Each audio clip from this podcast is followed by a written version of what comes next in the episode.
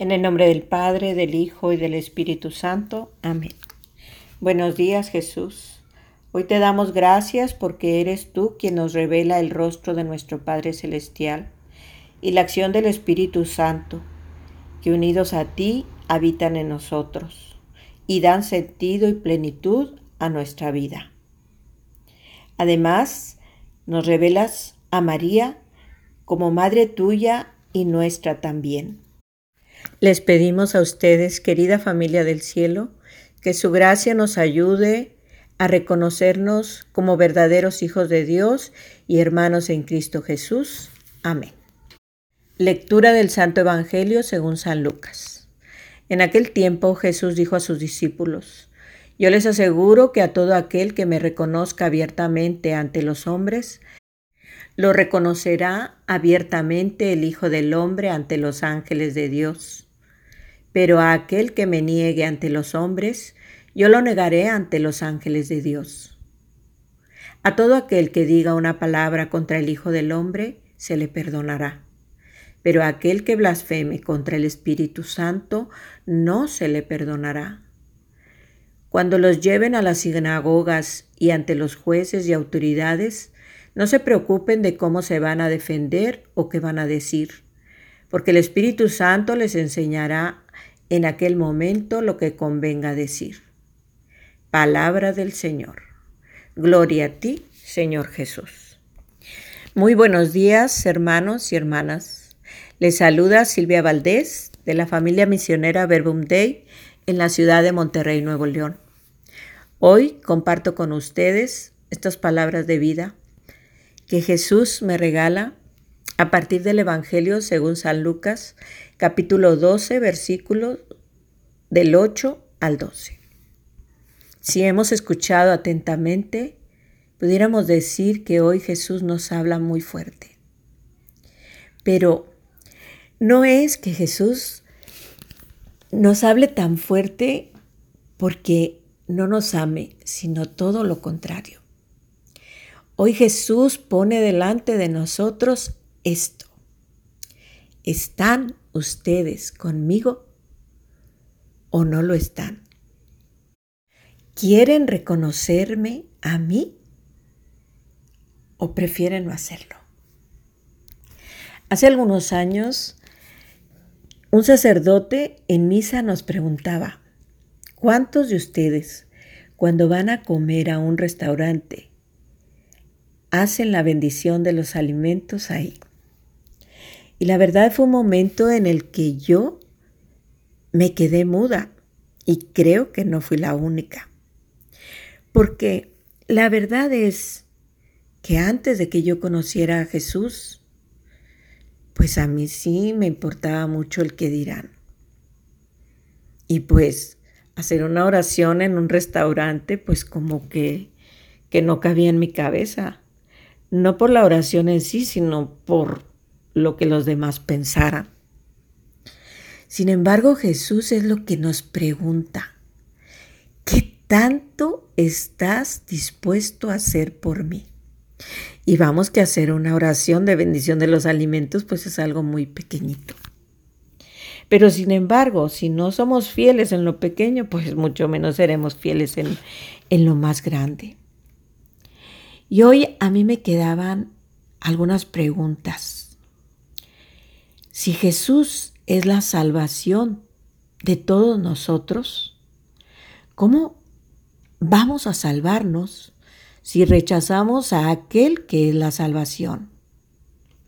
¿Y cómo vamos a llegar a conocer a nuestro Padre Dios cara a cara si no creemos en aquel que, a quien Él ha enviado?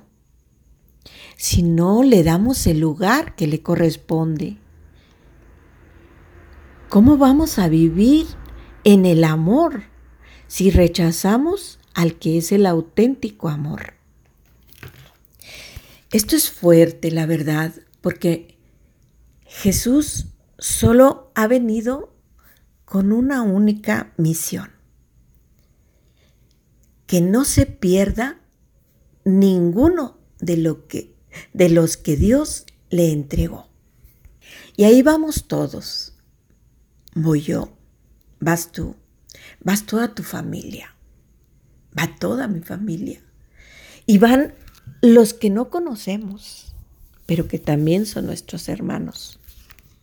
Y miren, Jesús se atreve a decirnos que no importa si hemos dicho alguna palabra en contra de Él, aún si lo hemos hecho, eso se nos perdonará. Pero si no lo reconocemos como el enviado de Dios, como aquel de quien proviene todo lo bueno, ¿cómo vamos a ser perdonados? Si el único que puede perdonar es Dios mismo.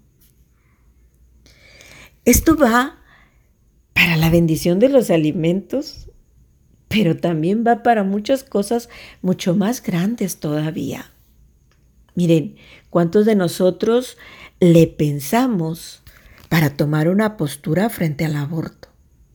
Que en realidad es un asesinato, es matar una vida dentro del vientre de su madre cuando es incapaz de defenderse.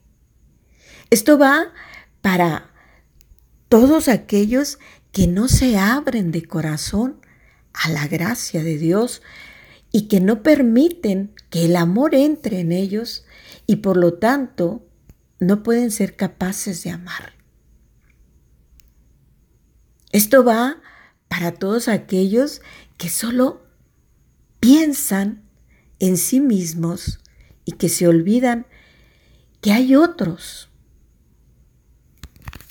Pero esto también va para aquellos que teniendo a Jesús como el motor principal de su vida, tienen que enfrentarse a tantos y tantos que les ponen pruebas, que les ponen trabas, que hasta los hacen querer confrontar su religión.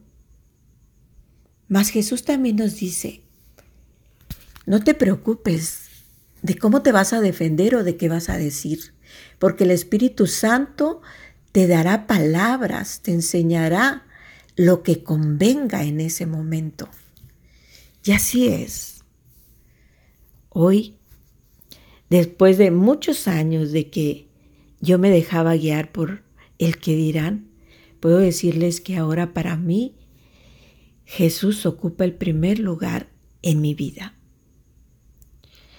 Y también puedo decirles que tengo bien claro qué es lo que quiero. Y no es otra cosa más que vivir en el amor. Aprender todo lo que pueda del Maestro, de Jesús. Porque mi aspiración no es solo esta vida, sino es llegar a más. Es alcanzar esa vida eterna, pero no a partir de que yo muera, sino desde aquí y desde ahora. Y compartir esta felicidad que voy conociendo, compartirla con todos los que Dios ponga delante de mí. Todos aquellos que me sean confiados por Él. Y aquí se trata de eso, de comprometerse con Dios pero también con tus hermanos, de no callar, de no callar todas esas verdades que has ido conociendo, pero la principal de todas, que tú eres hijo de Dios y estás hecho a su imagen y semejanza. Y por tanto, has de hacer lo que Él hizo, amar hasta el extremo.